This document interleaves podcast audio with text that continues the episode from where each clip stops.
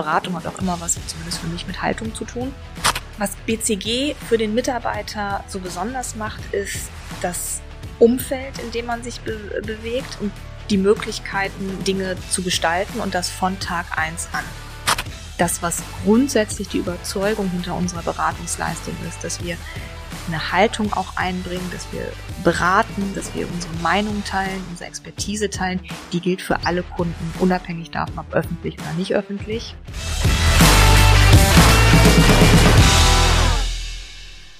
Hallo, liebe Hörerinnen und Hörer. Heute wieder eine Macht was Folge. Äh, ich bin hier quasi in einem der Zentren der deutschen Wirtschaft, sozusagen einer der wichtigen äh, Ecken in Hamburg im äh, Büro der Boston Consulting Group. Äh, BCG sagt euch bestimmt was. Ähm, ich habe auf Instagram mal gesagt, das ist so eine der erfolgreichsten und äh, besten und teuersten Unternehmensberatungen. Äh, wurde ich direkt korrigiert. Die teuersten im Zweifel vielleicht dann doch nicht. Aber das werden wir gleich mal besprechen.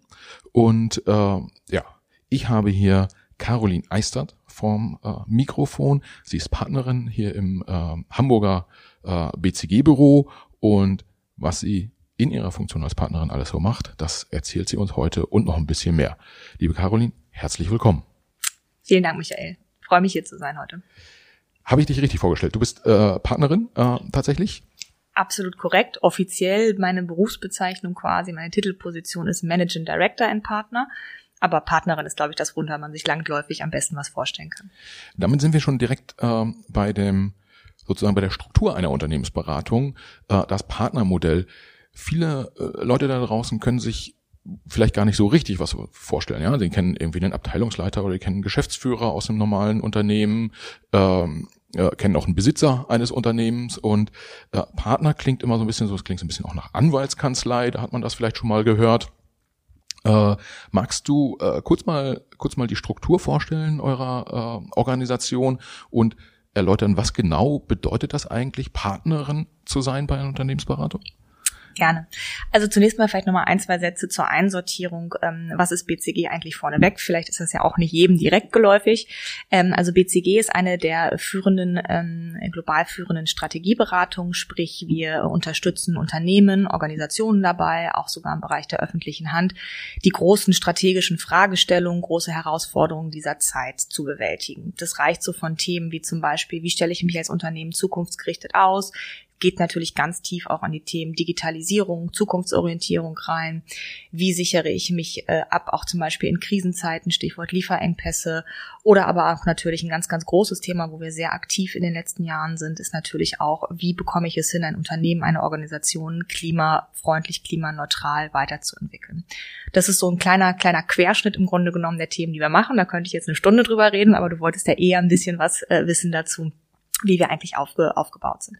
In der Tat ist es so, dass BCG als Unternehmensberatung nicht so den klassischen Vorstand, wie man es aus dem Industrieunternehmen kennt, hat, sondern BCG, die Hauptentscheidungen bei BCG werden von den global etwa 1500 Partnerinnen und Partnern getroffen. Ähm, die sind auch Miteigentümer dieser Firma und treffen sich zweimal im Jahr äh, um über die großen strategischen Fragestellungen für BCG, Aufstellung, Weiterentwicklung etc. Ähm, zu entscheiden. Darüber hinaus gibt es natürlich aber auch ähm, auf der regionalen, überregionalen, aber auch globalen Ebene Führungsteams, die das operative Tagesgeschäft managen. Und eine Besonderheit, vielleicht auch noch direkt angeführt, bei uns ist es so, dass ähm, jeder Partner, jede Partnerin natürlich Kundengeschäft macht, also genau an den gerade skizzierten Fragestellungen mit ihren Kundinnen und Kunden arbeitet. Darüber hinaus aber auch die meisten noch eine Funktion für das Unternehmen äh, innehaben. Also zum Beispiel im Bereich Business Development, HR-Themen aktiv sind, ganz aktiv an Themen ja auch forschen. BCG publiziert pro Jahr über 400 ähm, Reports zum Beispiel auch zu gesellschaftlichen und aktuellen Fragestellungen. Oder aber in meinem Fall ist es so, dass ich auch einen nicht unwesentlichen Teil meiner Zeit dem Recruiting bei BCG widme. Das heißt dem Finden der besten und klügsten Köpfe für uns. Das passt. Ähm, viele unserer Hörerinnen und Hörer werden euch dann äh, jetzt demnächst nochmal eine Bewerbung. Ich bitte drum, ja. Aber ähm, spannend, spannend an der Stelle, du, du sagtest gerade äh, Partnerinnen und Partner, denen das Unternehmen auch gehört. Das heißt, es gibt nicht so diese Situation wie in anderen Unternehmen, dass es da draußen Aktionäre gibt, meinetwegen, oder Anteilseigner einer GmbH oder so, die gar nicht in dem Unternehmen arbeiten, sondern äh, BCG gehört den Leuten, die auch für und mit BCG arbeiten. Kann man das so sagen? Das kann man nicht nur so sagen, das ist so. Absolut. Okay. Das ist ja das ist ja schon immer, immer mal ganz gut, irgendwie, dass man, ähm, wenn man hier unterwegs ist und eine gewisse Hierarchiestufe erreicht hat, ähm, dann äh, ja nicht für die andere Tasche arbeitet, sondern für die eigene auch, wenn man das einfach mal so monetär betrachten möchte. Hat natürlich noch die eine oder andere Facette mehr, aber ja. genauso ist es. Ja. Absolut. Mhm. Und, und man darf natürlich mitbestimmen dann als Anteilseigner. Das so ist es. Man kann nicht nur, man darf nicht nur, man muss. Ja, ja. Also auch das gehört natürlich zu den Pflichten, die man dann als als Miteigentümer der Firma hat. Absolut. Ja.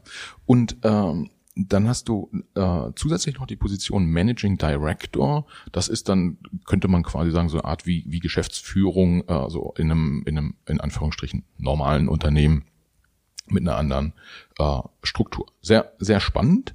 Äh, du hast gerade, äh, hast du gesagt, wie viele Partner? Ich glaube 1500 äh, weltweit. We mhm. Weltweit und äh, weltweit Mitarbeiter insgesamt. Das ist eine, eine offizielle Zahl, auch die ihr kommuniziert. Ja, das sind um, um die 25.000 mittlerweile. Ja. Sehr stark gewachsen in den letzten Jahren. Wir haben sehr, sehr starke Wachstumsjahre hinter uns und das schlägt sich natürlich auch in der Anzahl der Mitarbeiterinnen und Mitarbeiter nieder. Ja. Und gibt es äh, weltweit Regionen, wo ihr besonders stark seid oder äh, ist das äh, quer über die Welt verteilt? Es ist quer über die Welt verteilt, aber auch da haben wir natürlich Regionen, in denen wir noch stärker wachsen als in anderen. Aber die großen Schwerpunkte sind natürlich Asien, Europa und USA für uns. Aber ähm, wir machen kontinuierlich auch neue Büros auf. Die neueste Neueröffnung ähm, ist in Costa Rica zum Beispiel auch. Also Südamerika ist jetzt auch ein Markt, wo wir stärker auch wieder mit reingehen. Das heißt äh, Wachstumskurs auch äh, äh, auf Regionen und Ländermärkte bezogen. Okay, Costa Rica klingt spannend. Da würde ich fast schon eine Bewerbung äh, schicken. Nur ich glaube, ich hätte halt keine Chance. Äh, mein Abi war wahrscheinlich zu schlecht. Ah, aber da sind wir schon ja. bei den ersten ersten Mythen rund um Beratung, ja. Aber da kommen wir wahrscheinlich gleich noch drauf. Und es ist ja nicht immer nur die eine Note, der eine Datenpunkt im Lebenslauf, der darüber entscheidet, ob man bei BCG Berater oder Beraterin wird. Okay, vielleicht um um da um da drauf zu gucken, mh, hm, bevor wir uns angucken, wer arbeitet bei euch ähm, und welche Voraussetzungen muss man mitbringen, um äh, sozusagen bei euch arbeiten zu dürfen und andersrum, was bietet ihr auch den, den Leuten, damit die dann auch bei euch ähm, an Bord kommen und auch an Bord bleiben. Ähm, gucken wir doch vielleicht mal darauf, was genau ist so der Job, den, den ihr macht, beziehungsweise äh, was ist das Produkt, was ihr euren, euren Kunden anbietet. Du hast gerade schon gesagt, ihr beratet öffentliche Organisationen genauso wie ihr Industrieunternehmen beratet oder Handelsunternehmen, ähm, alles Mögliche, was da, was da so ähm, draußen unterwegs ist. Ich glaube, ihr wart sogar dabei, ähm, die Finanzaufsicht irgendwie zu, zu beraten, irgendwie, habe ich irgendwo gelesen. Äh, also so eine öffentliche Institution sozusagen, äh, die die äh, Gesetze umsetzt, äh, zumindest, wenn, wenn ich es richtig verstehe. Ja, magst du, magst du da mal, mal drauf schauen? Was ist so der typische Fall? Äh, kann es sein, dass ein Unternehmen sagt, Mensch, bei uns gehen hier die Umsätze zurück und wir wissen nicht so genau, warum? Ich frage doch mal die Kollegen vom BCG, ob die sich's nicht angucken wollen und die dann quasi den Zaubertrank für mein Unternehmen mitbringen, damit es wieder vorangeht? Oder, oder wie funktioniert das? Den Zaubertrank fertig aus dem Regal und das Produkt, das eine, das, das gibt's so natürlich in der Form nicht. Ja, die ähm, die, die Themenfelder, die die Beratungsmandate, die wir haben, die sind extrem unterschiedlich. Natürlich einerseits Industrie, Kundengruppe, die wir begleiten, meistens natürlich auf dem sogenannten C-Level, also für die Top-Vorstände, die Top-Entscheider in einem Unternehmen. Ähm, aber auch äh, die, die, die Fragestellungen, mit denen wir äh, konfrontiert werden und zu denen wir an Bord geholt werden, sind sehr, sehr unterschiedlich. Ein paar Beispiele, so die Klassiker, glaube ich, ja, Umsatzentwicklung, ähm, neue Investitionen. Das sind natürlich so die Klassiker, die einem sofort in den Kopf kommen, wenn man darüber nachdenkt, was eine Strategieberatung eigentlich macht. Aber de facto ist das ein ganz, ganz kleiner Teil oder natürlich immer noch ein wesentlicher, aber ein kleiner Teil dessen, was wir tun. Ähm, es geht sehr, sehr stark auch um solche Themen wie Zukunfts, äh, Zukunftsaufstellung. Ich hatte es ja eingangs schon ein bisschen gesagt. Was sind die großen Potenziale der Digitalisierung, ähm, die man als Unternehmen für einen Wettbewerbsvorteil nutzen können? Es geht um solche Fragestellungen auch, wie entwickle ich äh, meinen Personalkörper weiter? Welche Fähigkeiten brauche ich eigentlich künftig? Wo muss ich jetzt schon anfangen, Upskilling, Rescaling zu betreiben, um für die künftigen Herausforderungen äh, gewappnet zu sein? Ein ganz, ganz großes Thema. Über 400 Beratungsprojekte pro Jahr beschäftigen sich bei uns mittlerweile um mit dem Thema Klimawandel. Wie kann ich es als Unternehmen schaffen, klimafreundlich mich aufzustellen? Also ein ganz, ganz breiter Strauß an Themen und das eine klassische Produkt, mit dem wir, das wird es uns leichter machen, von Kunde zu Kunde ziehen, das gibt es so gar nicht. Deswegen auch die Lösungen, die wir mit den Kunden erarbeiten, sind immer sehr individuell auf die jeweilige Fragestellung zugeschnitten und müssen natürlich auch passgenau äh, im Grunde genommen auf, auf die Fragestellung äh, einzahlen. Deswegen auch ist bei uns jedes Projektansatz immer sehr individuell. Die Teams werden sehr individuell zusammengestellt, dass das nach Fähigkeiten, Expertise, Regionen aber auch, auch da hilft natürlich jetzt ein Stück weit, dass wir alle digitaler und äh, virtueller arbeiten als früher, dass man einfach passgenau für die jeweilige Fragestellung dem Kunden das Team auch hinstellt, was er dann braucht, um die richtige Lösung äh, zu erarbeiten. Und vielleicht noch ein Satz und dann äh, mache ich erstmal eine Pause. Ähm, es ist ja auch so, dass wenn wir an einem Produkt, an einer, einer Lösung mit dem Kunden arbeiten, das nie im stillen Keller, Kämmerlein passiert, sondern wir sitzen immer mit dem Kunden, mit dem Kundenteam. Ja, es ist im Idealfall auch immer paritätisch besetzt. Also für einen BCG-Berater gibt es auch mindestens einen Ansprechpartner auf Kundenseite an den Fragestellungen und ringen da gemeinsam um die beste Lösung. Also dieses Klischee, der Berater kommt, saugt wie ein Staubsauger alle Daten irgendwie ein, zieht sich zurück und kommt dann sechs Wochen später in ein Lenkungsgremium und präsentiert irgendeine Lösung. Das ist so nicht, ja, sondern es ist ein Miteinander, ringen und arbeiten um die beste Lösung und hat auch immer ein Befähigungselement für unsere Kunden natürlich Stück weit mit. Ja, äh, das Befähigung, Befähigungselement, das müssen wir gleich nochmal genau mhm. äh, definieren, ähm, weil äh, ja einer der eine der Vorurteile generell gegenüber Unternehmensberatern ist ja immer, ja, die gucken so von außen drauf, haben gar keine Ahnung von dem Geschäft, was wir hier jeden Tag machen. Überrascht mich nicht, Und, dass du äh, damit jetzt kommst, aber ist okay. Äh, aber das, das ist ja tatsächlich der Punkt, wo man sagt, okay, wir bringen euch was mit, mit dem ihr wirklich die Erkenntnisse, die wir jetzt aus dem Beratungsprojekt gewonnen mhm. haben, auch auf die Straße bringen äh, könnt auch damit über äh, unterstützen, sorry, dass ich unterbreche, aber auch da unterstützen wir mittlerweile. Ne? Dieses nur Strategiekonzepte bauen, ähm, das ist auch ein wesentlicher Teil, aber wir sind auch nicht selten in Mandat, äh, Beratungsmandaten mit für die Umsetzung verantwortlich, was auch richtig ist. Ja, das ist ein, ein sehr spannender Punkt, weil ähm, wir nach den nach den ersten äh, Stichpunkten so ähm, Managementberatung, äh, C-Level etc. würde man ja schon den Eindruck kriegen, dass ähm, ihr quasi mit der Geschäftsführung oder mit dem Vorstand darüber redet, meinetwegen, äh, wie in welchen in welches Marktsegment geht man jetzt als Automobilbauer, ja? Also muss man jetzt irgendwie ein Elektrofahrzeug bauen, ja oder nein? Was sich ja Stand heute schon erledigt hat diese Frage, aber das wäre vielleicht vor fünf Jahren bei VW irgendwie oder bei, bei beim Daimler äh, ein, ein Thema gewesen, wo man dann hätte in der, in der Vorstandsrunde ähm, äh, diskutiert und dann wird es irgendwann eine Entscheidung geben.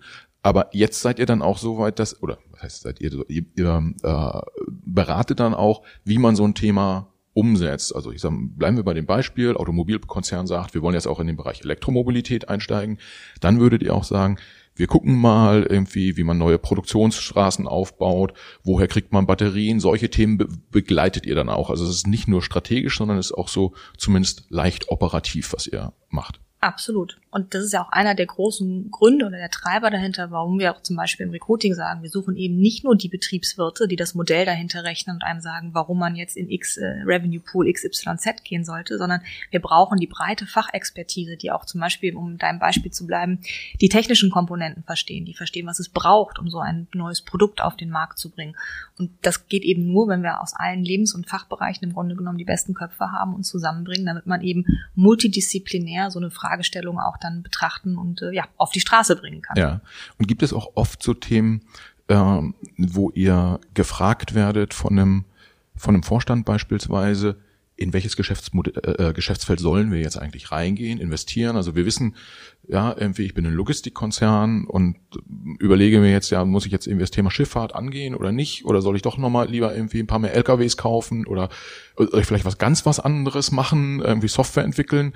Werdet ihr sowas auch gefragt? Sowas werden wir auch gefragt. Aber es ist nicht nur zum Beispiel, ich würde gerne nochmal eine andere Facette aufmachen, weil du sehr stark mhm. auf den ganzen Bereich Industriegüter ähm, äh, ja gerade unterwegs bist. Auch ein wichtiges Standbein. Aber ich erzähle vielleicht mal ein bisschen aus meiner Kundenpraxis äh, und aus meinem Kundenalltag. Ich ähm, bin im Bereich Gesundheitswesen ähm, aktiv, also bin verantwortlich Teil unseres Kundengeschäfts im Bereich Healthcare und bin da vor allen Dingen spezialisiert auf Krankenkassen. Und Krankenkassen ist natürlich auch so ein bisschen halb öffentlicher Bereich. Die stellen sich aber auch genau diese Fragen. Wie sieht unser Versorgungsangebot flächendeckend für Versicherte in Deutschland eigentlich in fünf, sechs, sieben Jahren aus? Was ist der neue Gesundheitsbegriff? Reicht es eigentlich noch, quasi Leistungen zu erstatten, wenn ich zum Arzt gehe? Oder muss ich nicht Versorgung im Rahmen der neuen digitalen Angebote, ja, ganz anders denken. Die Zukunft der Geschäftsstelle. Wie komme ich künftig mit meinen Versicherten in Kontakt? Habe ich nicht einen anderen Versorgungsauftrag als nur Rechnung zu bezahlen? Werde ich nicht künftig zum Begleiter meiner Versicherten? Stichwort auch Prävention, ja, ein ganz großes Thema im politischen Kontext. Also auch das sind ja Zukunftsfragen, die unsere Kunden sich stellen. Wie muss ich zum Beispiel als traditionelle Krankenkasse, mein Geschäftsmodell weiterentwickeln, um künftig ein relevantes Angebot zu haben. Auch natürlich gegen die neuen Player, die in den Markt drängen. Ja, die klassischen gesetzlichen Krankenkassen, die man in Deutschland kennt, sehen sich auch mit anderen Wettbewerbern konfrontiert. Zum Beispiel Krankenkassen, die ein vollkommen digitales Geschäftsmodell haben. Das sind ja alles so Themen, die da auch eine große, große Rolle spielen. Und deswegen gerade dieses Zukunftsthema Weiterdenken, neue Geschäftsmodelle, Ökosysteme aufbauen, zum Beispiel auch mit dem Nukleus der klassischen Unternehmen und in einem Start-up-Gebilde. Das sind alles Themen, die, die, die uns auch umtreiben. Und da hilft uns zum Beispiel auch BCG DV, eine unserer Töchterfirmen, also DV steht für Digital Ventures, gerade ganz fundamental dabei, auch den klassischen Playern zu helfen, ihre Geschäftsmodelle weiterzuentwickeln, eigene Start-ups zu gründen. Das ist mittlerweile ein ganz, ganz signifikanter Teil unserer Arbeit auch und ein sehr spannender. Ja, das heißt, ich war im, im Industriebereich vorhin unterwegs, das stimmt. Wenn man jetzt so in den Dienstleistungsbereich geht und gerade beim Thema Krankenkassen, ähm, werden, werdet ihr auch gefragt, dass ähm, meinetwegen als Krankenkasse erstatte ich bestimmte Leistungen und ähm, jetzt ich als Kunde sozusagen hat manchmal den Eindruck, die Erstattung der Leistung hat jetzt nicht unbedingt immer nur einen gesundheitlichen Aspekt, sondern auch äh, bestimmte Leistungen, keine Ahnung, eine Massage oder irgendwie Globuli oder was auch immer, werden von bestimmten äh, Krankenkassen erstattet, von anderen wiederum nicht. So Zusatzleistungen und da steckt dann eher so ein bisschen so dahinter, äh, wenn wir Produkt X oder Y irgendwie erstatten, dann kommen wir an Zielgruppe Z zum Beispiel dran?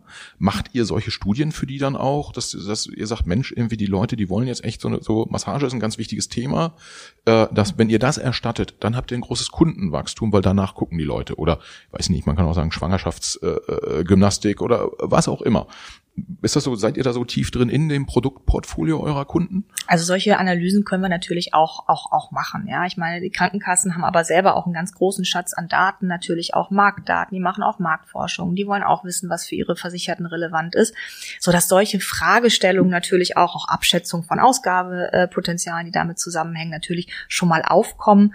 Aber das sind eigentlich die Fragestellungen, die die meisten Krankenkassen heutzutage auch selber sehr, sehr gut im Griff haben. Ja, ich gebe vielleicht noch mal ein anderes Beispiel.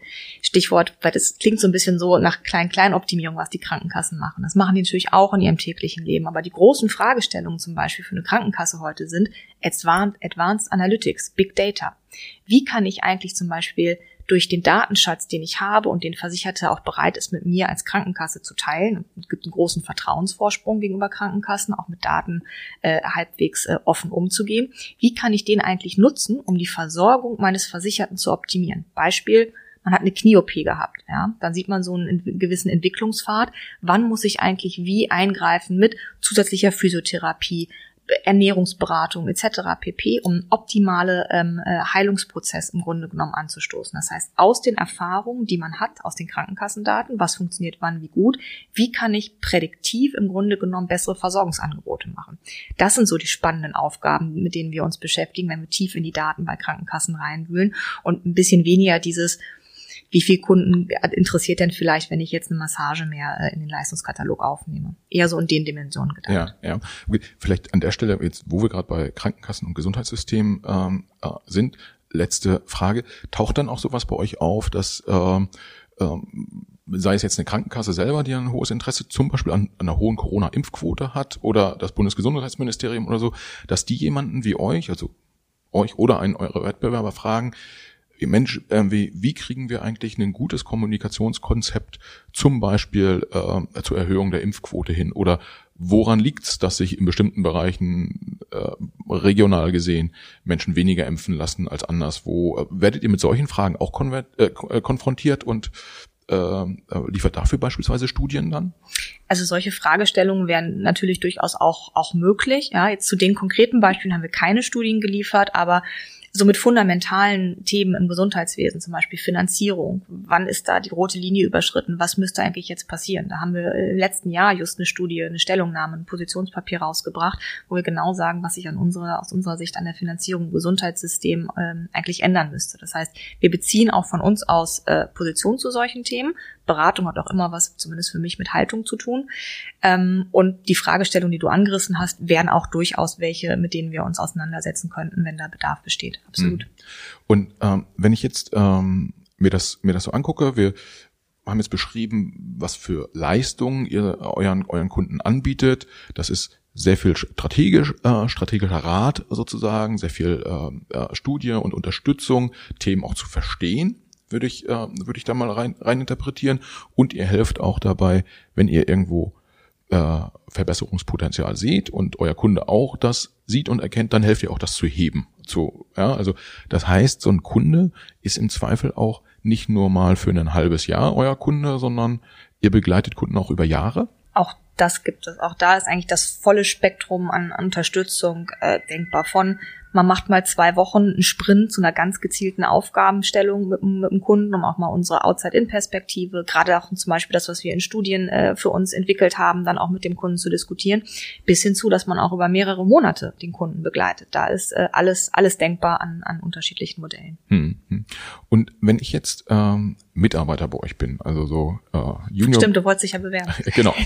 Ich, ich würde wahrscheinlich was schicken für den Junior-Beraterjob und ähm, würde mich interessieren, einerseits für, für die äh, Gesundheitsindustrie, ähm, andererseits habe ich aber auch große Lust irgendwie auf Autofahren. Wie, wie funktioniert das bei euch? Ähm, wie ähm, schaut ihr darauf, dass eure Kollegen in bestimmten Bereichen sehr, sehr tiefe Expertise haben und sich darauf dann auch konzentrieren? Oder habt ihr eher Generalisten, die auch zwischen den Industrien Bereichen, wie auch immer man es formuliert, äh, springen können. Mhm. Also wenn wir ein bisschen jetzt von dir als Person, als potenziellen Juniorberater mal abstrahieren, ja, würde ich mal grundsätzlich, ähm, weil es sehr, sehr viele unterschiedliche Wege zu uns und auch bei uns gibt, vielleicht so zwei Pfade einmal aufmachen. Das eine ist der, ähm, der klassische Pfad, wenn man äh, mit relativ wenig Berufserfahrung, viele kommen ja auch direkt nach äh, Abschluss des Studiums, zu uns einstiegt, einsteigt. Und da ist es so, dass ähm, die meisten von uns erstmal als Generalisten zu uns kommen. Das ist auch einer, wie ich finde, der großen Vorteile, wenn man zu einer Unternehmensberatung kommt, dass man die Möglichkeit hat, ähm, sich auszuprobieren in unterschiedlichen Bereichen. Also ich persönlich habe das sogar sehr exzessiv gemacht. Das muss man nicht so exzessiv machen wie ich, aber die ersten zwei Jahre meiner Zeit bei BCG habe ich, glaube ich, sieben oder acht unterschiedliche Industrien gesehen, weil ich das gerne wollte und auch rausfinden wollte, wo mein Steckenpferd ist. Das heißt, Grundsätzlich ist es so, die meisten, die zu uns kommen, wie gesagt, in jungen Jahren als mehr oder weniger Absolventen, die steigen erstmal generalistisch ein, können sich aber auch deutlich früher, als ich es getan habe, wenn sie nach zwei, drei Projekten schon sagen, Auto ist meine Industrie, ja, da will ich unbedingt hin, Banken ist mein Bereich, kann man sich da auch frühzeitig äh, spezialisieren und den Pfad einschlagen spätestens so nach zwei, zweieinhalb Jahren, wenn es dann Richtung Projektleiter geht, ab dem Zeitpunkt sollte man dann sein Steckenpferd aber gefunden haben und dann auch natürlich als Projektleiter eine gewisse Expertise aufbauen und über die Jahre dann auch weiter natürlich ausbauen. Ja, das heißt also im Grunde genommen, man kann schon mit einer klaren Vorstellung, welchen Bereichen man tätig sein will, zu uns kommen, den Pfad auch relativ schnell äh, einschlagen oder aber so wie ich, die sich noch nicht so sicher sind und vieles ausbauen, äh, ausprobieren wollen, einfach mal groß umtun und dann auch ähm, Erfahrungen in unterschiedlichen Bereichen sammeln. Finde ich übrigens, oder würde ich auch für mich persönlich immer wieder so machen, weil es ist ja nicht nur, dass man rausfindet, wo man eine Leidenschaft für hat, man lernt auch so viel aus unterschiedlichen Industrien, was mir auch heute immer noch hilft in meinem Bereich, so dass ich das als unglaubliche Chance und Bereicherung empfunden habe und auch deswegen immer auch noch als Karrierefahrt gerade für Absolventen toll finde weil man eben so viele Möglichkeiten auch einfach innerhalb eines Unternehmens hat, ohne nochmal den Arbeitgeber wechseln zu müssen.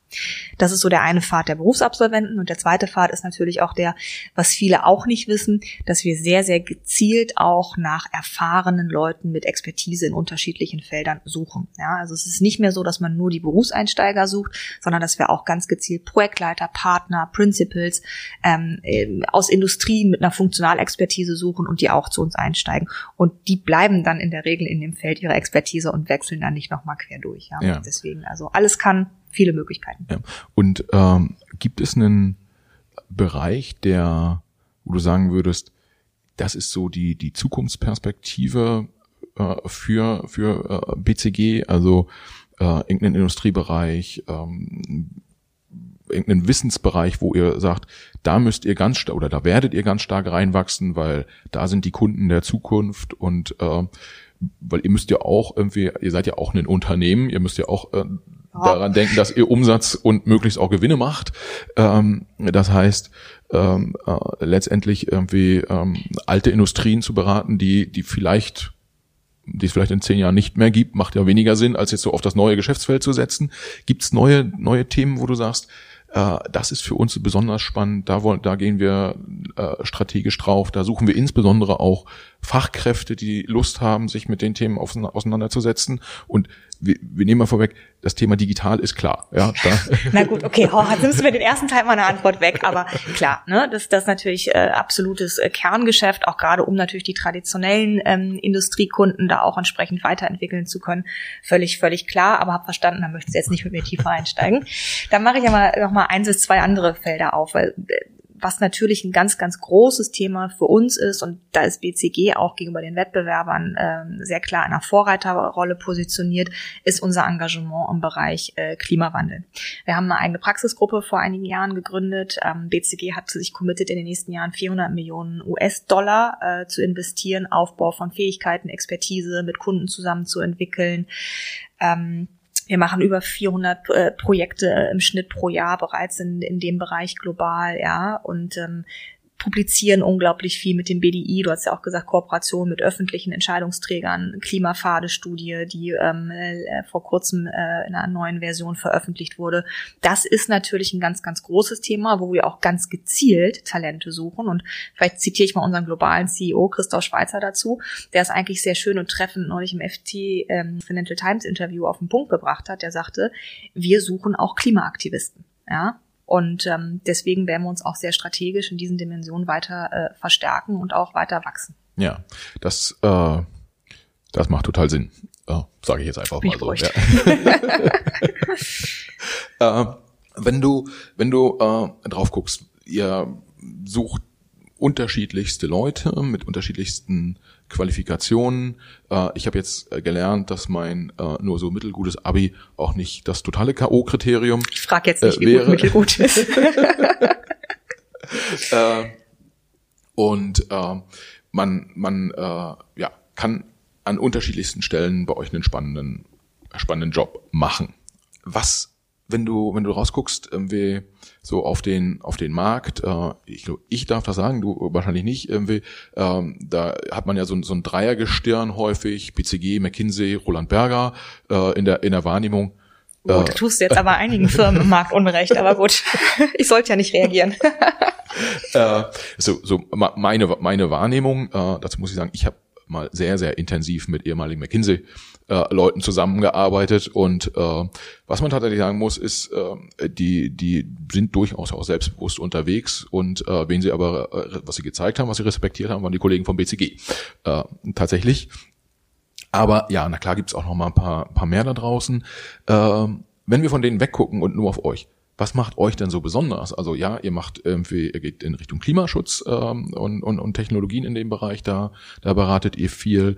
Ähm, ihr nehmt nicht nur die äh, Einzelabiturienten mit Einzelstudium, die mit 24 schon äh, zehn Jahre Berufserfahrung haben, äh, Ach, sondern, sondern guckt da auch so ein bisschen auf die, auf die Lebensrealität.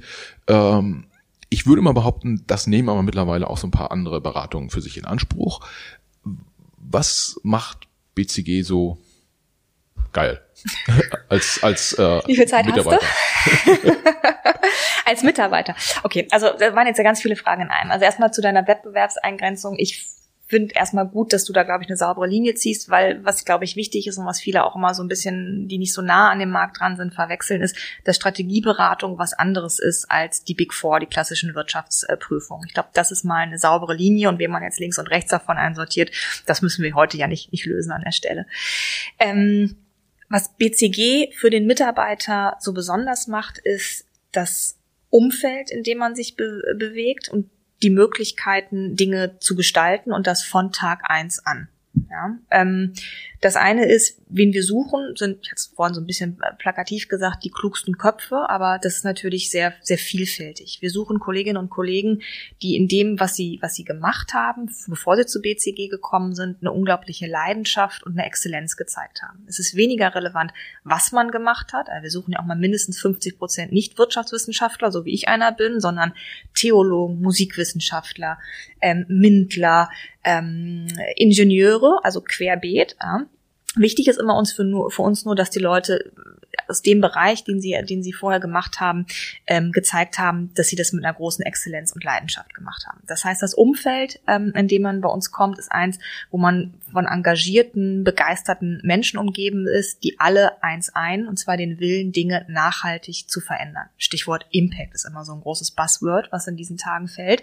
Aber ich glaube, das ist das ähm, sehr, sehr gut trifft, dadurch, dass man eben an den relevanten Themen, ein paar Themenkomplexe haben wir gestriffen, mit den Top-Entscheidern dieser Zeit arbeitet und Dinge wirklich auch nachhaltig verändert. Wenn ich mal so die letzten zehn Jahre meines Beraterseins oder Beraterinnensein Revue passieren lasse, erlebt man auch schon im Alltag, ja, so ein paar Dinge. Wenn man im Logistik, im Bereich, im Reisebereich, wo ich auch mal unterwegs war, unter, unterwegs bin und erlebe, dass die Prozesse anders laufen, ähm, dass Kunden im Krankenkassenbereich ganz andere Angebote auf einmal haben für ihre Versicherten.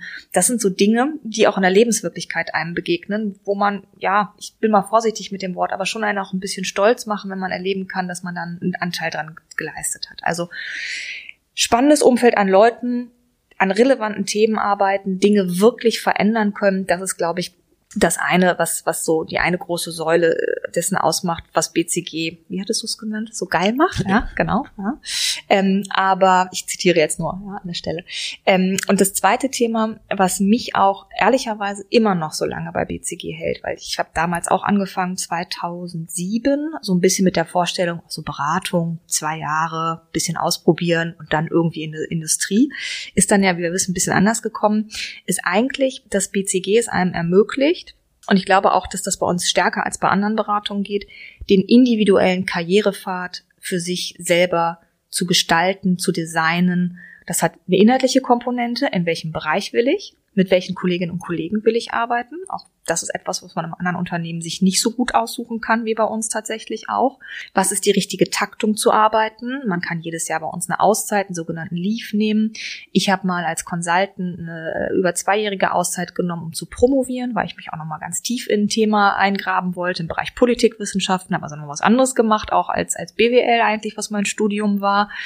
Ähm, und eben dieses, den eigenen Weg ähm, selber gestalten können, ähm, das ist etwas, was, was BCG auszeichnet und auch, glaube ich, gegenüber anderen Wettbewerben, auch gegenüber anderen Beratungen eben diese große Flexibilität, äh, äh, einem ermöglicht. Das ist ja so der, der grobe Weg. Das ist so das, das große Ganze. Und dann aber auch im täglichen Doing miteinander.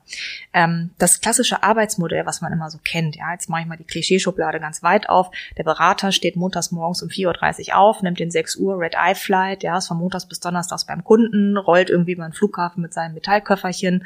Ähm, ich nehme mir ein bisschen Wind aus den Segeln wahrscheinlich jetzt, ja, Dinge, die noch kommen sollten. Ähm, das gibt es so nicht mehr, ja. Dieses vier bis fünf Tage aus dem Koffer leben, äh, nur immer von A nach B hetzen. Dieses, die, in, die individuelles Arbeitsumfeld gestalten hat auch im täglichen Doing mittlerweile seine, seine Relevanz. Und da hat Corona natürlich ehrlicherweise auch ein Stück weit geholfen, ja. Ähm, jedes Team und jeder Berater entscheidet individuell, natürlich immer in Abhängigkeit dessen, was das Projekt und was der Kunde erfordert, äh, um halt die optimale Leistung zu bringen, wo man arbeitet, wie man arbeitet, wie oft man unterwegs ist, ob man von zu Hause arbeitet, aus einem unserer BCG-Büros, wie du heute auch hier bist, arbeitet, ob man beim Kunden vor Ort arbeitet, ob man vielleicht auch mal eine Zeit lang Teilzeit arbeitet. Das sind auch Möglichkeiten. Ja, also jetzt habe ich lange geantwortet, aber so ein paar Themen wollte ich zumindest einmal angerissen haben. Jetzt das, darfst du dir was aussuchen ja, aus dem ja. Strauß. Äh, das, das klingt alles, alles gut. Es klingt fast auch schon so ein bisschen, ich sag mal, kuschelig. Aber äh, letztendlich ist es ja so, ich weiß, dass da seid ihr nicht anders als andere Beratungen. Ihr sowas wie, was kostet ihr am Tag und so, was, was stellt ihr in Rechnung, dass, dass man darüber öffentlich nicht diskutiert, verständlicherweise. Aber wer sich ein bisschen mit der Thematik auseinandersetzt, ist, äh, der weiß ja auch, dass im Prinzip ähm, gute Beratungen ähm, auch vierstellige Tagessätze sozusagen in Rechnung stellen. Also ab 1000 Euro aufwärts mal auf jeden Fall. Und ich würde behaupten, äh, BCG, McKinsey und Co. liegen da auch nicht ganz unten. Jetzt ist aber so die, ich will gar nicht äh, auf, den, auf den speziellen Tagessatz hinaus, sondern ich will ähm, eher darauf hinaus, was macht das eigentlich mit den, mit den Kollegen? Also wenn ich weiß, ich bin jetzt beim Kunden und ähm, für die Arbeit, die ich hier abliefere, werden pro Tag ähm, x Euro in Rechnung gestellt. Wie hoch ist der Druck äh, innerhalb eurer Teams? Wie stark schlägt das durch, äh, wenn da, ich sag mal so, da ist ein Abteilungsleiter auf, auf, auf Kundenseite, der verdient irgendwie, weiß ich nicht, irgendwas zwischen 60 und 100.000 Euro, äh, hat, eine, hat eine Beratertruppe da, die wahrscheinlich äh, im Monat sozusagen das kostet, was er im Jahr kostet. Und macht das was äh, mit dem mit der äh, in, mit der Zusammenarbeit? Macht das was druckseitig für eure Leute?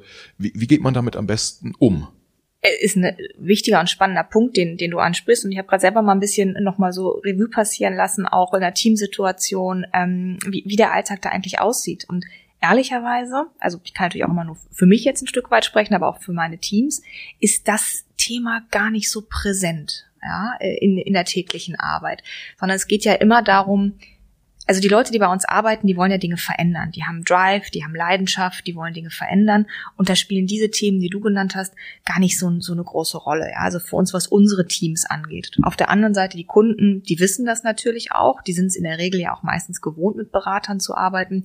Und man guckt auf die Ergebnisse. Man arbeitet als Team an den, an den Fragestellungen.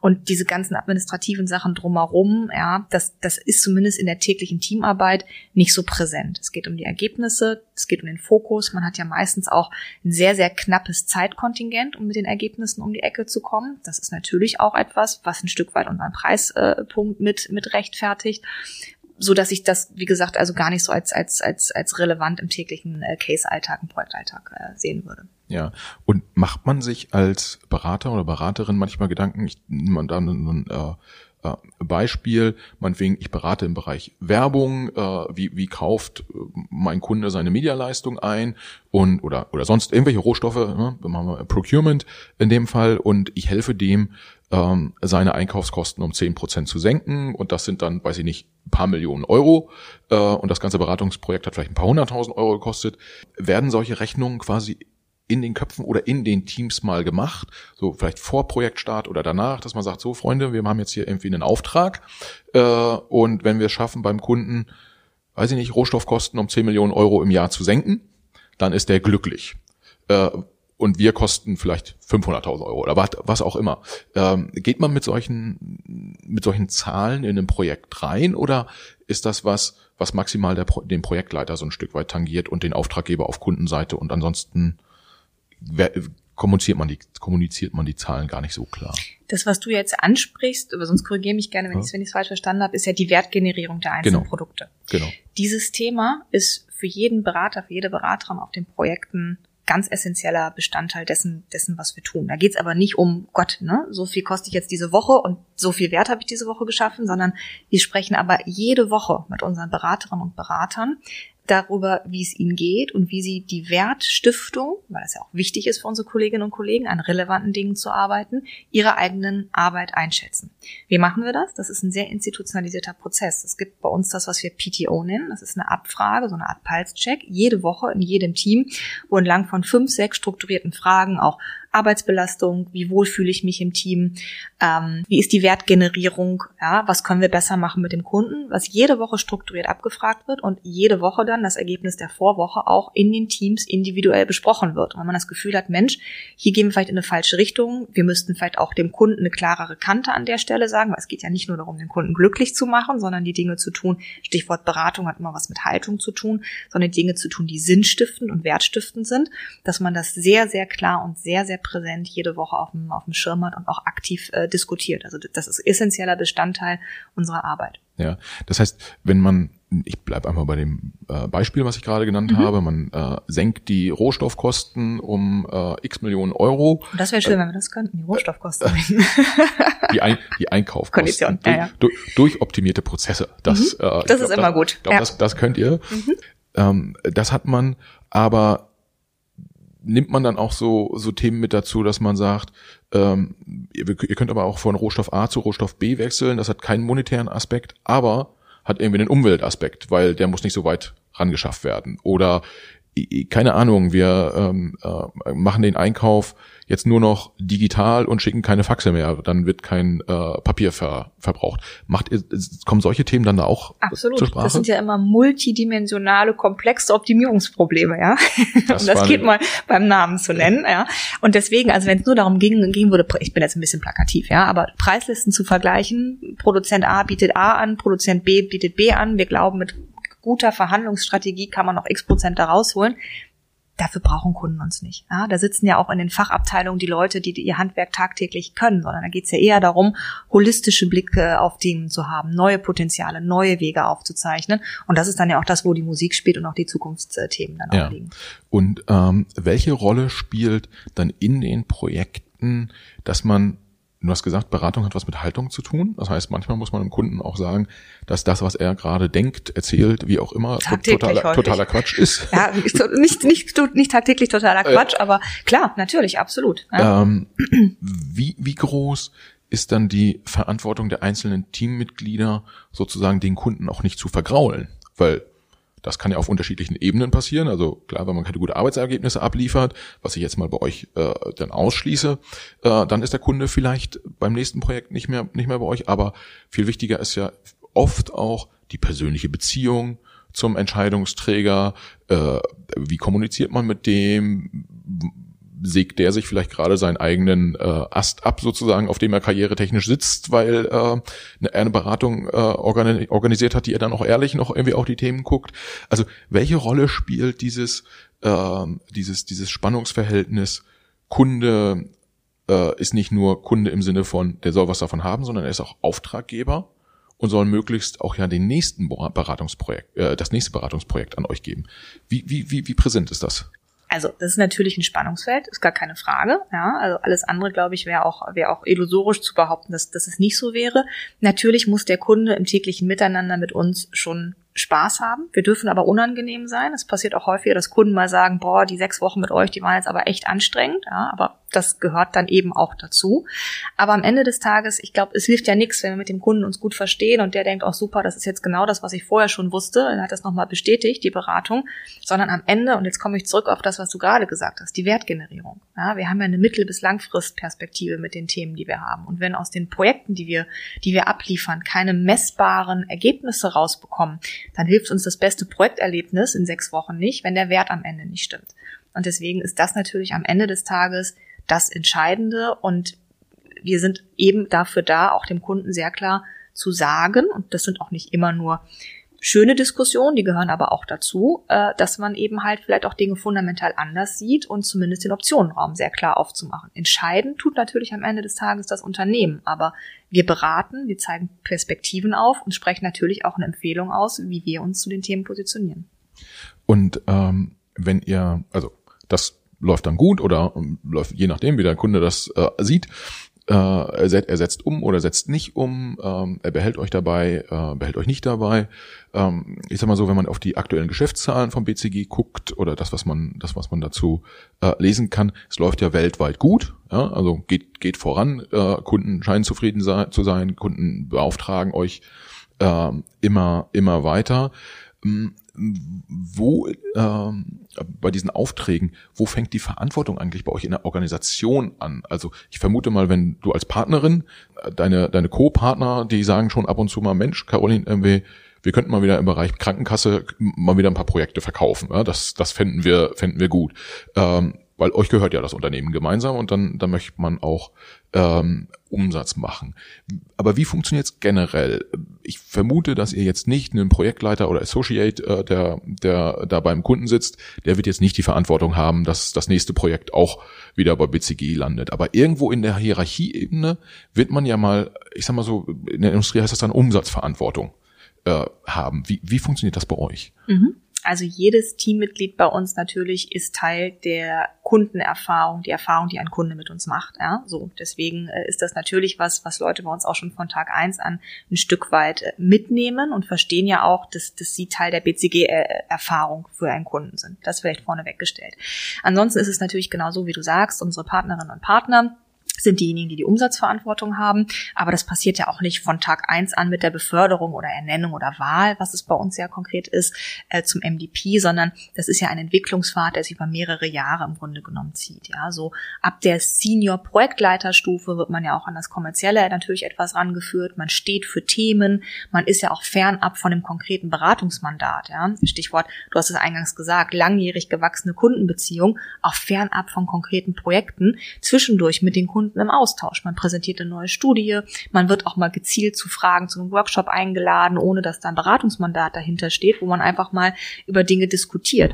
Und da sind natürlich unsere Projektleiter, aber auch Consultants immer schon mit dabei und dann auch natürlich Teil des Ganzen auch in der Projektanbahnung auch schon. Das heißt, das ist so ein, so ein evolutionärer Prozess, aber wenn man jetzt auf die harten Strukturen guckt, ist es natürlich der Managing Director und Partner, der am Ende die Umsatzverantwortung trägt. Ja, und ähm es gibt wahrscheinlich bei euch wie überall auch unterschiedliche Vergütungskomponenten. Ich vermute mal, dass ähm, ab einem gewissen Niveau das auch mit reinspielt. Mm, aber was ich in dem Zusammenhang auch spannend finde, ist, wir haben, du hast vorhin gesagt, dass ihr euch sehr breit aufstellt, was, was so Talente angeht. Also ähm, ich will nicht schon wieder was über mein Abi sagen, aber äh, scheint tief zu sitzen, ein bisschen der ist, Punkt, ne? Ja, das ist halt, ja, die ehemaligen McKinsey-Kollegen, die haben gesagt, irgendwie bei denen hätte ich nie anfangen können, weil ich so schlecht war in der Schule. So schlecht war ich gar nicht.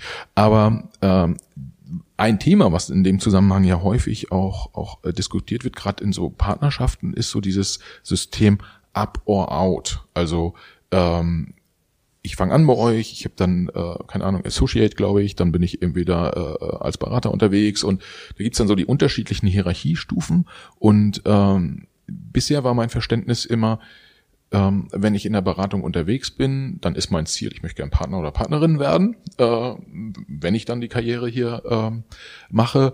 Da gibt es so ein paar Zwischenstufen, aber ich kann jetzt nicht irgendwo als äh, ich sag mal so, äh, 65-Jähriger mit äh, 40, 40 Jahren Berufserfahrung ähm, Senior-Projektleiter bei BCG sein. Das äh, oder geht das doch?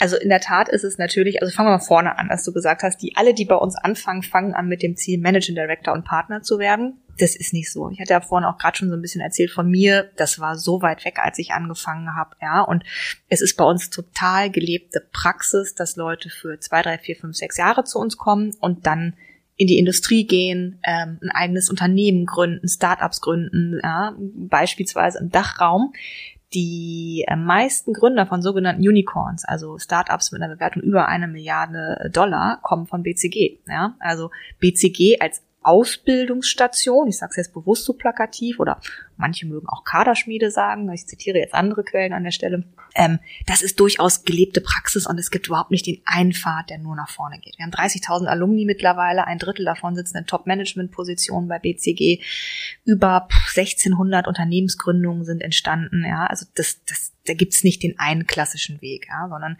anfangen, machen, so lange bleiben, wie man Spaß hat ähm, und dann seinen Weg finden. Stichwort wieder individuelle Karriereplanung oder Gestaltung. Das ist das, das Entscheidende. Du wolltest aber natürlich auf einen anderen Aspekt hinaus. Ja, keine Angst, ich habe das aber auch nicht vergessen. Ähm, ich erkläre das aber äh, gerne und das sind eigentlich zwei, zwei Dinge wichtig. BCG ist eine Firma, die als Angebot an Arbeitnehmerinnen und Arbeitnehmer ganz klar hat kontinuierliches Lernen und Weiterentwicklung. Ja. Wir glauben daran, dass der ganze Berufsweg, und das hört auch für mich als MVP übrigens nicht auf, auch ich habe regelmäßige Trainings, ja, Stationen und auch Dinge, die ich an Entwicklungsfeldern habe, die ich, die ich, an denen ich arbeite, dass das nicht aufhört. Und dieser Grundglaube, was übrigens auch viele Kolleginnen und Kollegen, die zu uns kommen, bewusst suchen, ist das Prinzip, warum es dieses Up or Out gibt. Man soll nicht verharren an einer Position, sondern immer versuchen, sich entsprechend weiterzuentwickeln. So, das ist vielleicht so ein bisschen das, das Mindset, neudeutsch formuliert, was dahinter steckt.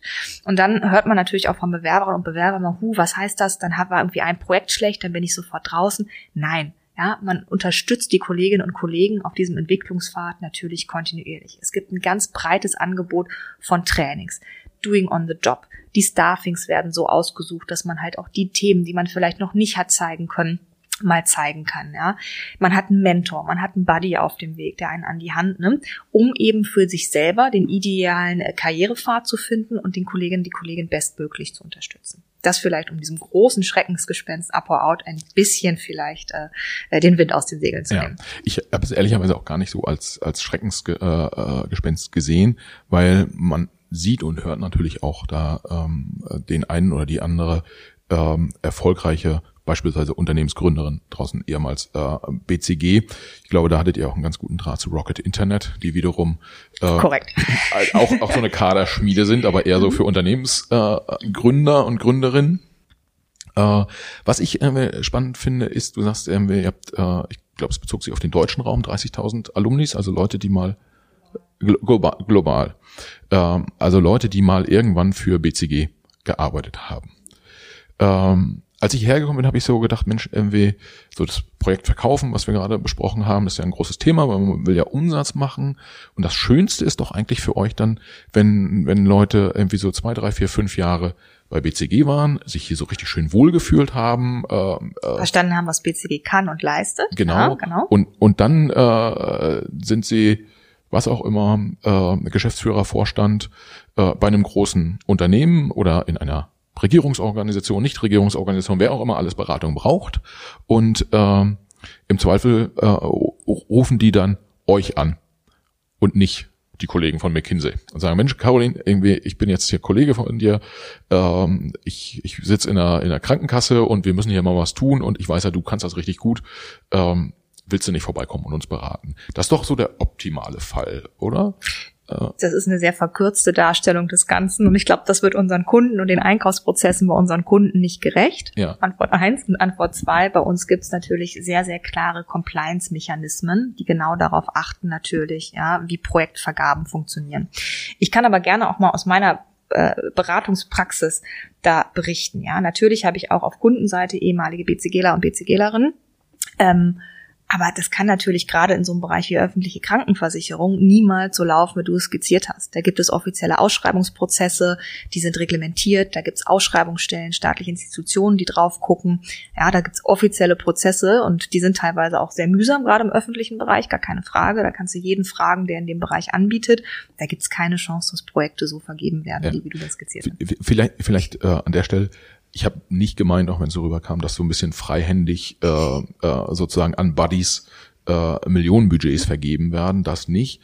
Aber äh, dieses sich, sich kennen, die Arbeitsweise kennen, die Produkte kennen, ähm, am Ende des Tages ist Beratung ja auch ein People's Business. Ja? Also Absolut. irgendwie, äh, ich kaufe ja keinen Traktor bei euch, äh, der dann irgendwie über den Acker fährt. Nee, den nicht. haben wir, glaube ich, nicht im äh, Angebot, wenn ich überlege. Nee. Und ähm, demzufolge hilft's natürlich schon. Den, äh, und, Klar. und demzufolge ist dieses Netzwerk, äh, dieses Alumni-Netzwerk äh, sicherlich ein, ein, ein wichtiger Punkt für, äh, für eine Unternehmensberatung und die Entwicklung dieser Unternehmensberatung. Macht ihr denn was, um dieses Netzwerk zu pflegen? Also gibt es, äh, wahrscheinlich gibt es Alumni-Veranstaltungen, man trifft sich, äh, man tauscht sich aus. Äh, lernt ihr vielleicht auch von den Ex-Kollegen? Absolut. Also, also wir haben wir haben ein breites Alumni-Netzwerk, was bei uns natürlich auch, ja, alles andere wäre ja auch, glaube ich, überraschend professionell gemanagt wird, gar keine Frage. Es gibt Ver ähm, Veranstaltungen mit unseren Alumni, es gibt einen Alumni-Tag einmal pro Jahr.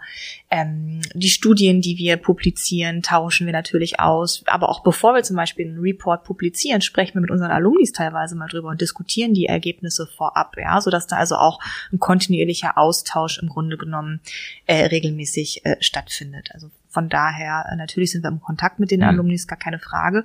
Und was wir übrigens, Stichwort, ähm, auch als erfahrenerer Kollege und Kollege bei BCG einsteigen, auch verstärkt merken, dass Leute, die vor einigen Jahren rausgegangen sind in die Wirtschaft, nach einigen Jahren zurückkommen und sagen, Mensch, ich möchte wieder zurück zu BCG und da wieder arbeiten. Das heißt, diese Durchlässigkeit auch, die es vielleicht vor fünf, sechs, sieben Jahren in der Form nicht gegeben hat, die ist deutlich stärker da mittlerweile. Und deswegen ist das auch ein sehr reger Austausch, der, glaube ich, für beide Seiten, wir bringen Perspektiven ein, ein Unternehmen, aber auch die Alumni natürlich sind ein Stück weit Ohr an der Wirtschaft, diskutieren aktuelle Themen mit uns, für beide Seiten eigentlich ganz konstant konstruktiv ist.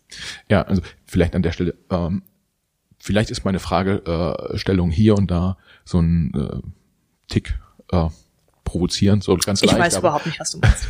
Aber äh, so, so ist es ehrlicherweise an der Stelle gar nicht gemeint, sondern mhm. es ging mir tatsächlich darum, mal ähm, diesen, diesen Austausch ähm, da, dazu etwas zu hören, weil äh, das Stichwort Rocket Internet ist gefallen, da äh, war der eine oder andere äh, BCG-Kollege unterwegs, die wiederum haben ja in viele Startups investiert, haben ja, irgendwie äh, wenige nicht erfolgreich, viele irgendwie ganz erfolgreiche äh, Themen, Themen groß gezogen und da überhaupt erstmal zu verstehen, auch als BCG, die ja aus der klassischen Unternehmensberatung kommen, äh, da was zurückzubekommen, wie funktioniert dieser digitale Bereich eigentlich, wie funktioniert Digitalmarketing, wie funktioniert die Start-up-Szene, äh, ist wahrscheinlich einfacher, wenn Ex-Kollegen dort arbeiten, als wenn man, äh, ich sag mal so, in die nach Berlin in die Talstraße fährt und äh, da äh, drei, vier Startups äh, besichtigt. Ja, also wenn das ein bisschen der Punkt ist, auf den du hinaus willst, da sind Ex-Kolleginnen und Kollegen natürlich ein Faktor, aber dieses Wissensaustausch an den aktuellen Themen dran sein, das geht deutlich darüber hinaus, ja. Und da hilft natürlich eine Brand wie BCG zu sein,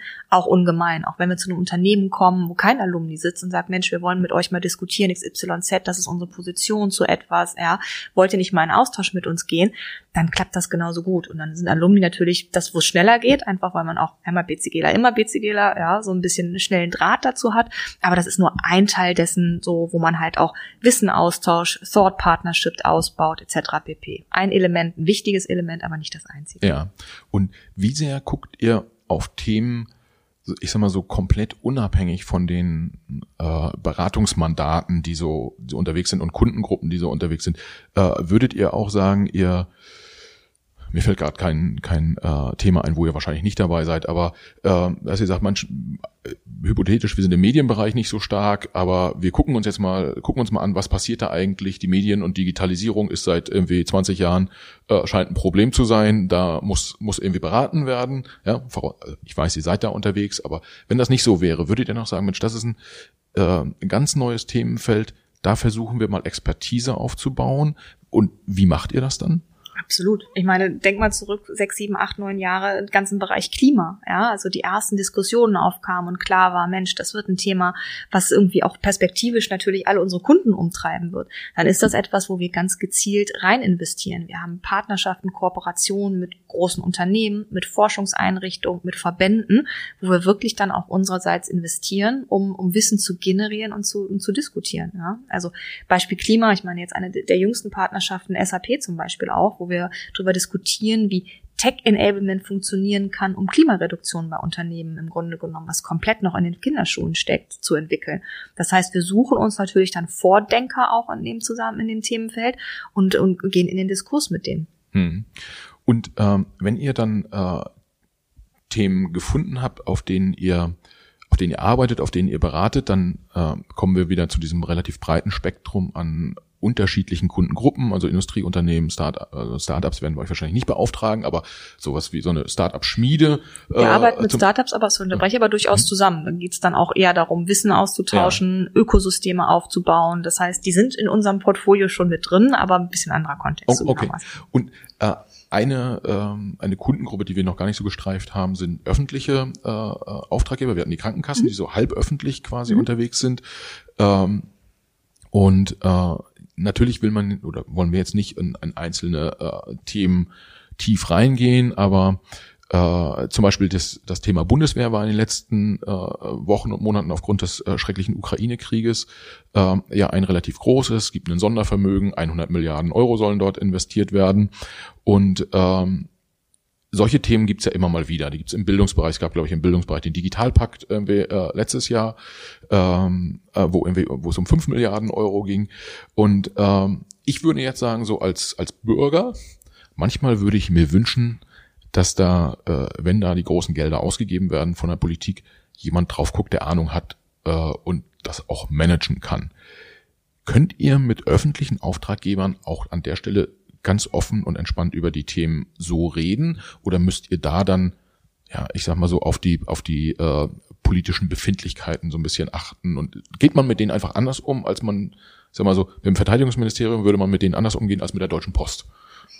Okay, jetzt wird es natürlich, würde es auf meiner Seite aus ein bisschen spekulativ ja. werden, da ich in dem Bereich ja nicht arbeite. Ja, deswegen sieh es mir nach, dass ich da jetzt wenig zu sagen kann, wie das jetzt ist, mit dem Verteidigungsminister über diese Themen zu diskutieren. Da müsste ich dich ehrlicherweise an, an Kollegen ähm, äh, verweisen. Ja, aber vielleicht ein paar grundsätzliche Sachen, gerade natürlich im öffentlichen Bereich, ja, wo die Auftragsvergabe sehr klar reglementiert ist, ja, äh, achten wir natürlich wie in allen anderen Bereichen auch sehr genau darauf, dass alle Regularien eingehalten werden und das, was grundsätzlich die Überzeugung hinter unserer Beratungsleistung ist, dass wir eine Haltung auch einbringen, dass wir beraten, dass wir unsere Meinung teilen, unsere Expertise teilen, die gilt für alle Kunden, unabhängig davon, ob öffentlich oder nicht öffentlich. Und da müssen dann auch die Kunden im öffentlichen Bereich damit leben, dass wir vielleicht unabhängig von politischen Strömungen die Dinge dann auch nach vorne stellen, die aus unserer Sicht sachlogisch richtig sind.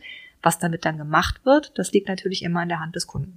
Okay, das ist doch, das ist doch mal eine klare Ansage. Das mag ich. Äh, ja, vielleicht wir äh, sind jetzt so ein bisschen unterwegs. War schon eine sehr sehr äh, spannende Reise hier einmal durch die durch die BCG-Welt.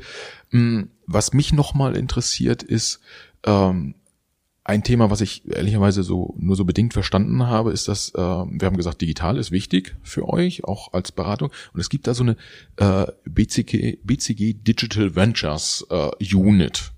Magst du kurz mal erklären, was machen die eigentlich? Weil ich habe gelernt, okay, die Anzüge tragen die nicht mehr und keine Krawatten. Ich trage aber auch keinen Anzug heute. Krawatte sowieso nicht, aber Anzug auch nicht. Das ist kein Divi-Phänomen. Okay. Zum Glück, ja, da hat sich einiges verändert. Äh, okay, aber was machen die? Äh, mhm. Kollegen. Mhm. Also BCG DV, BCG Digital Ventures, ist eine Tochter, ähm, ein Tochterunternehmen von uns, das äh, 2014, wenn ich mich nicht irre, gegründet wurde. Und das ist eigentlich das, was man Business Builder nennt. Ja? Das heißt, das ist im Grunde genommen äh, eine Einheit von uns, die neue Geschäftsmodelle, Startups, in der Regel mit großen Unternehmenskonzernen ähm, entwickelt, konzeptioniert und skaliert, also auch wirklich umsetzt im Bereich neue Geschäftsmodelle, Startups, ähm, die natürlich helfen, den klassischen Konzernen sich in neue Geschäftsfelder zu entwickeln und zu diversifizieren. Die wie hatten eigentlich alle Funktionen, die man auch in einem klassischen Startup äh, kennt, ja, also von Design Thinkern, von Growth Architectures, ja, von Leuten, die Ethnographic Research machen können, also alles aus einer Hand und zusammen mit diesen Kunden bringen wir dann solche Ventures ähm, auf den Weg. Mittlerweile, wenn ich mich nicht täusche, über 180, knapp 200 Ventures auch äh, weltweit mittlerweile äh, ins Leben gerufen.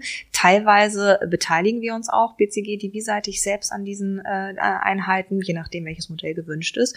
Und da passieren ganz, ganz spannende Dinge. Ja, gibt's da Beispiele, die ihr öffentlich äh, kommunizieren könnt, wo ihr dabei wart oder wo, was, was, was ihr gemacht habt. Du hast, du hast gerade irgendwie drei Positionen genannt und bei allen drei Positionen war ich mir unsicher, ob äh, Hörerinnen und Hörer genau verstanden haben, was diese Leute da machen. Growth äh, Architecture. Growth Architectures. Ja, ja. Also eigentlich all das, was du brauchst, um ein digitales Unternehmen zu gründen, kriegst du da, kriegst du da aus einer Hand im Grunde ja. genommen. Jetzt, ähm, da gibt's natürlich einige Dinge, die ich im Kopf habe. Jetzt muss ich aber ehrlicherweise gestehen, ich kann dir nicht genau sagen, weil natürlich auch immer unsere Kunden damit drin sind, wie weit diese Sachen kommunizierbar jetzt gerade sind. Da müsste ich dich jetzt ein bisschen vertrösten, aber äh, das Stichwort Vertraulichkeit in unserer Kundenarbeit ist natürlich ganz wichtig. Aber es gibt einige Beispiele, die wir da gerne auch nochmal noch mal, äh, nennen können könnten. Ja, die, vielleicht packen wir den einfach auf den Instagram-Kanal. Das aber, ist ein guter, guter Gedanke. Aber äh, auch an der Stelle ist ja eine klare Ansage durchaus äh, gut. Ja, also zu sagen, ich kann nichts sagen, ist besser als drumherum reden. Ähm, finde ich, finde ich gut. Mm, okay, letzter Punkt. Du hast gesagt, äh, hat sich viel geändert. Äh, mit Anzug und Krawatte ist hier relativ wenig, also nicht nur bei den Kollegen von Digital Ventures. Wie, wie, wie würdest du sagen jetzt, ähm, so nochmal noch mal drei Punkte. Ähm, drei ich, Punkte ist beratermäßig. ich ich, ich, ich habe einfach mal ausgedacht, also wenn ich mich äh, bewerben würde, dann müsste ich in Richtung BCG Digital Ventures gehen, weil so mit Startups habe ich ja Erfahrung, habe ich auch schon mal gemacht. Ähm, die Kollegen würden mich vielleicht nehmen, mh, hm, aber äh, ihr sucht ja insgesamt. Sag nochmal drei Punkte, warum soll jemand dir jetzt eine E-Mail schreiben und sagen, Caroline, ich möchte echt gern für euch arbeiten oder mit euch arbeiten. Warum sollte jemand bei BCG arbeiten? Jemand sollte sich bei uns melden, wenn er große Lust hat. Ich nehme mal den Titel des Podcasts. Macht was. Wenn er Lust hat, quasi Dinge anzupacken und nachhaltig zu verändern und neugierig ist, ähm, auf neue Herausforderungen, spannende Themen. Punkt eins. Punkt zwei, wir suchen Leute, und da kommt unser, unser großer Recruiting-Claim, glaube ich, eigentlich ganz gut zu, zum Tragen. Welcome to the group. Wir sind eine große Gruppe, ein großes, diverses Unternehmen, was bunte, breite, spannende Persönlichkeiten sucht und da sind wir, denke ich, auch ein ganzes Stück weiter als viele unserer Wettbewerber, weil wir diesen, diesen Umbruch, ja, uns als wirklich diverses Unternehmen aufzustellen vor vielen Jahren im Grunde genommen schon auf den Weg gemacht haben und Leute, die Lust haben, das weiter zu begleiten, das eigene Arbeitsumfeld entsprechend zu gestalten, die sollten zu uns kommen. Und das dritte Thema, warum man zu uns kommen sollte, naja, Dinge nachhaltig verändern, an den großen spannenden Themen arbeiten. Ich glaube, das ist so das dritte, was ich da nennen würde. Beantwortet das die Frage? Das beantwortet die Frage. Ich, ich sag Und? Mal, Bewirbst du dich jetzt? Äh, ja, guck, gucken wir mal. Du hast, du hast ja noch nicht gesagt, ob man reich werden kann, auch hier. Äh, äh, aber nein, ähm, tatsächlich, Hintergrund der Frage ist, weil auch ihr ja in einem sehr, sehr harten Wettbewerb äh, um äh, Talente steht und äh, digital spielt eine große Rolle. Da gibt's viele Startups da draußen, die mit Unternehmensbeteiligung äh, werben. Ja, MW ähm, äh, im letzten Jahr ist About You zum Beispiel hier in Hamburg an die Börse gegangen und hat tatsächlich auch, deshalb die Frage mit dem Reichwerden, das war so halb flapsig gemeint, äh, tatsächlich über Unternehmensbeteiligung auch so ein paar Mitarbeiter äh, zu Millionären gemacht. Ja, MW, welche Rolle auch immer das spielen mag, am Ende des Tages für die Entscheidung, sich irgendwo zu bewerben oder irgendwo zu arbeiten. Äh, ähm, ist, es, ist es am Ende des Tages ja immer so eine Kombination und ähm, ich sag mal, äh, dieses was mache ich, warum mache ich, wie mache ich es und wie werde ich da dafür damit bezahlt, das ist ja häufig so der, der, der Mix, auf dem die Entscheidung dann letztendlich basiert. Aber aber ehrlicherweise mehr ein Hygienefaktor heutzutage, wenn ich das, das so sagen darf. Ja, also gerade mit den jungen Berufseinsteigern, natürlich ist es so, die suchen nach wettbewerbsfähigen Gehältern und da ist BCG natürlich so positioniert, dass wir nach individuellem Erfahrungshorizont natürlich mehr als wettbewerbsfähig sind. Aber am Ende des Tages, wenn ich heute mit jungen Kolleginnen und Kollegen im Recruiting-Interview sitze, dann ist das so ein Punkt, den die einmal abhaken für sich, auch sowas wie Altersversorgung, sonstliche Benefits, Mobilitätsprogramm. Das sind die Dinge, die irgendwie relevant sind, Flexibilität in der Arbeit und dann geht's um ganz andere Sachen ganz schnell. Purpose der Arbeit, Impact der Arbeit. Das sind eigentlich die Dinge, worüber wir uns differenzieren. Ja, so so habe ich es eigentlich auch gemeint. So. Äh, steht hier, kommt, kommt hier noch raus, ich der geldgierige Typ bin. So ein bisschen äh, grad so. Aber sti stimmt nicht, ja, ist ja schließlich auch der Macht was äh, Podcast, den wir machen, äh, um gesellschaftlich ein paar Themen voranzubringen und der ist nicht vermarktet und verdient kein Geld. so, das nochmal zu meiner Ehrenrettung. äh, Caroline, herzlichen Dank, hat Spaß gemacht und ich, äh, ich habe viel gelernt über euch als Truppe und äh, als Unternehmen und persönlich war es auch gut. Vielen Dank, Michel. Fand ich auch. Danke dir. Ciao. Ciao.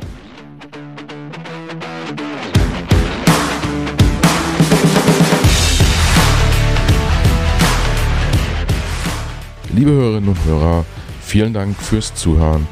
Schön, dass ihr auch dieses Mal wieder dabei wart. Für die Macherinnen und Macher unseres Podcasts, inklusive meiner Person, Michael, der ja hier netterweise äh, diesen Podcast hosten darf. Für uns alle wäre es das größte Kompliment, wenn ihr dem Macht was Podcast eine 5-Sterne-Bewertung und einen positiven Kommentar auf Apple Podcast oder einer anderen von euch genutzten Podcast-App hinterlasst. Wir freuen uns auch, wenn ihr dem Macht was Podcast auf Instagram, Facebook, LinkedIn oder Twitter folgt. Schreibt uns dort gern Nachrichten, kommentiert unsere Episoden, übt gern auch Kritik und macht uns gern auch Vorschläge für Gäste, die ihr mal bei uns im Gespräch hören wollen würdet. Vielen Dank, viele Grüße und bis zur nächsten Folge. Alles Gute, bis dahin. Ciao.